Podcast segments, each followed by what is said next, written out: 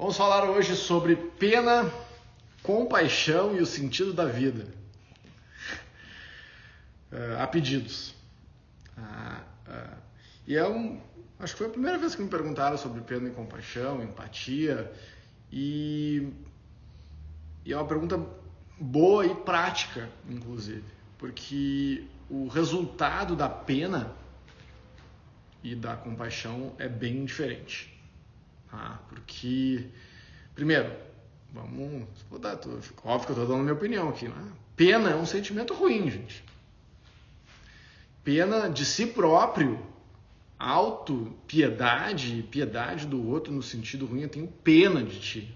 Ou você elogia uma pessoa, ah, oh, tô com pena de ti. a gente não fala isso como não é uma coisa boa, né? Uh, quando a gente tem pena de alguém, imagina quando você tem pena de alguém, em que situação que aquela outra pessoa está né? miserável.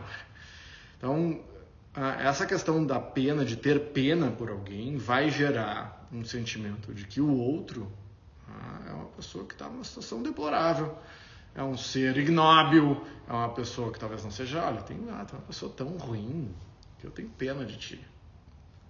A compaixão é um sentimento mais nobre, mais elevado, que não está conectada uh, muitas vezes a um resultado específico.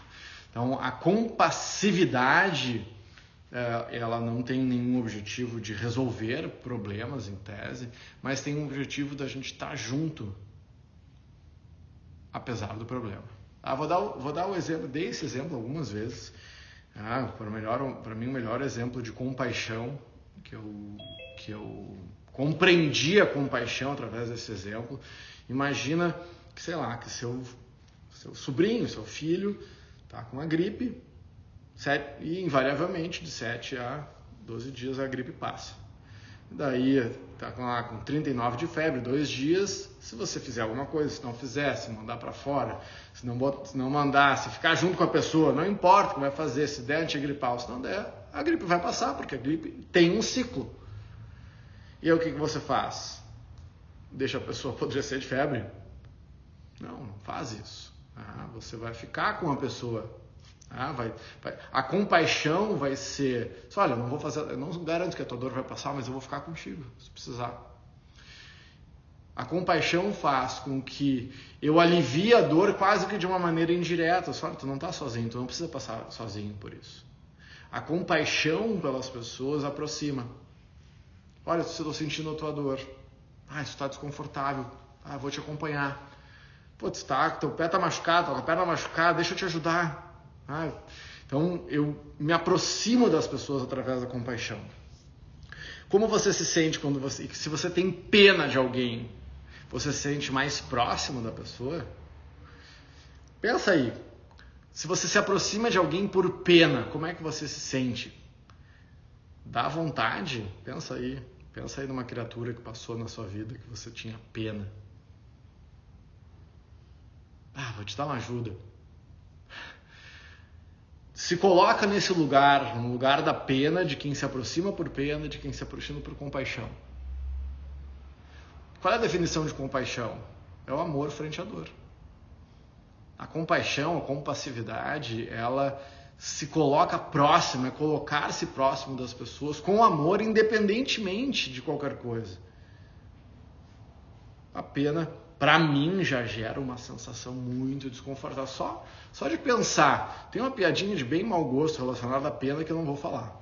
Tá? Se me perguntarem off, depois eu posso até contar, mas aqui gravado eu não vou fazer. Ah, então, bom, mas eu falei que ia falar sobre pena, sobre compaixão e sobre o sentido da vida.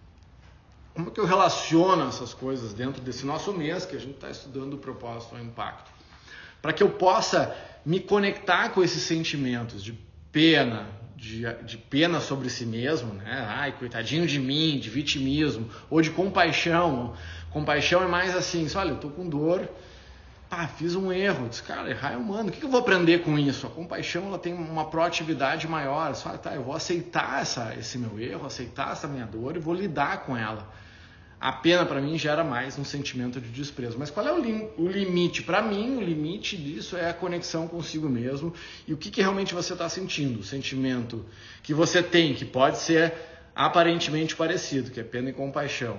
A compaixão, para mim, aproxima. A pena afasta. Tá, o que, que isso tem a ver com, com o sentido da vida? Eu preciso de clareza interna para saber se eu me aproximo ou me afasto. Então a resposta, quem fez a pergunta foi a Julia hoje, né? A resposta para esta pergunta é essa, e 99,9% das perguntas que você fizer para você mesmo, fizer para mim, em qualquer momento, ela vai ter uma única resposta.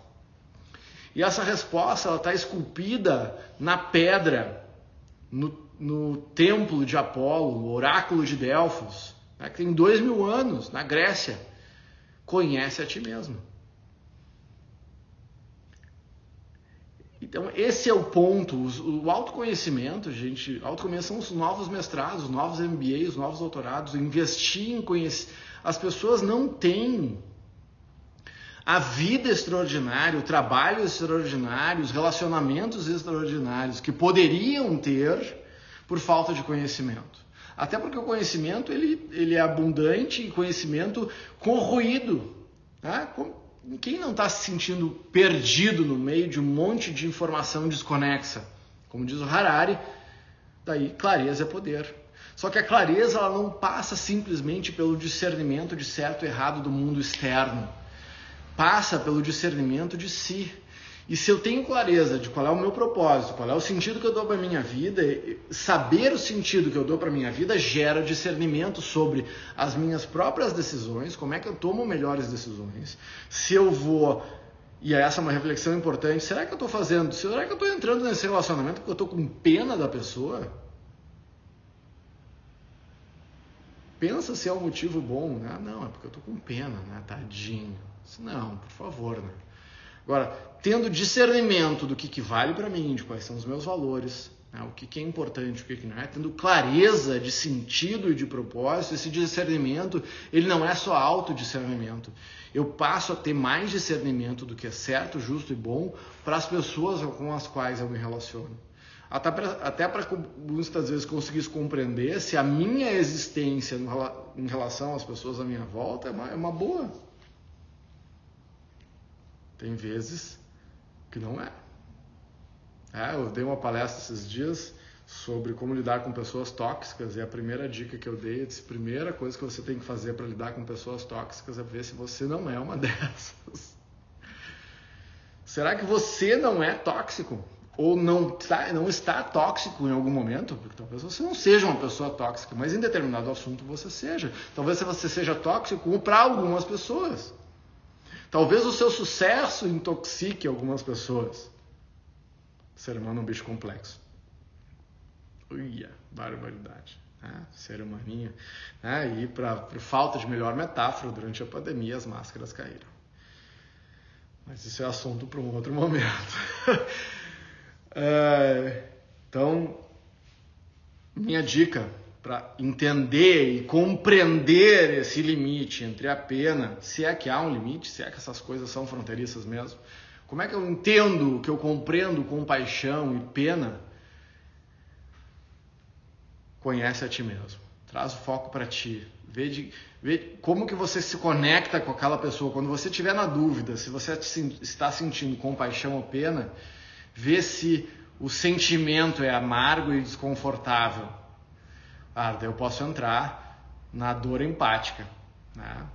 E vai daí, se eu entrar em empatia, dor empática, a gente não tem tempo para falar sobre isso hoje. Tá? Tem vários vídeos meus sobre, sobre autocompaixão e sobre dor empática que pode, quem é empático demais, muitas vezes pode sofrer muito. Mas esse não é o tema de hoje. Tá? Fica aí a minha provocação. Manda um, manda um beijo, não, né? Manda esse videozinho aí para um amigo, para uma amiga que está se relacionando com pessoas por pena.